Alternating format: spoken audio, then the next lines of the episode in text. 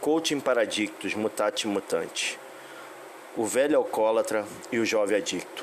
O velho alcoólatra é aquele que passou a vida toda no alcoolismo, mas por ser somente alcoólatra, conseguiu construir um patrimônio. Mas quanto mais ia construindo, crescendo na sua vida profissional, mais o alcoolismo também ia progredindo. No final, tudo que ele construiu, o álcool destruiu.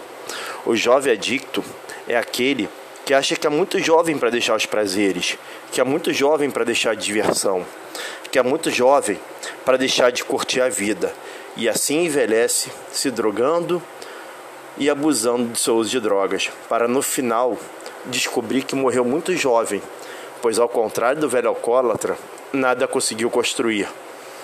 No seu momento de construção já começou destruído, porque a sua fundação já foi afetada. Esse é o momento de reflexão.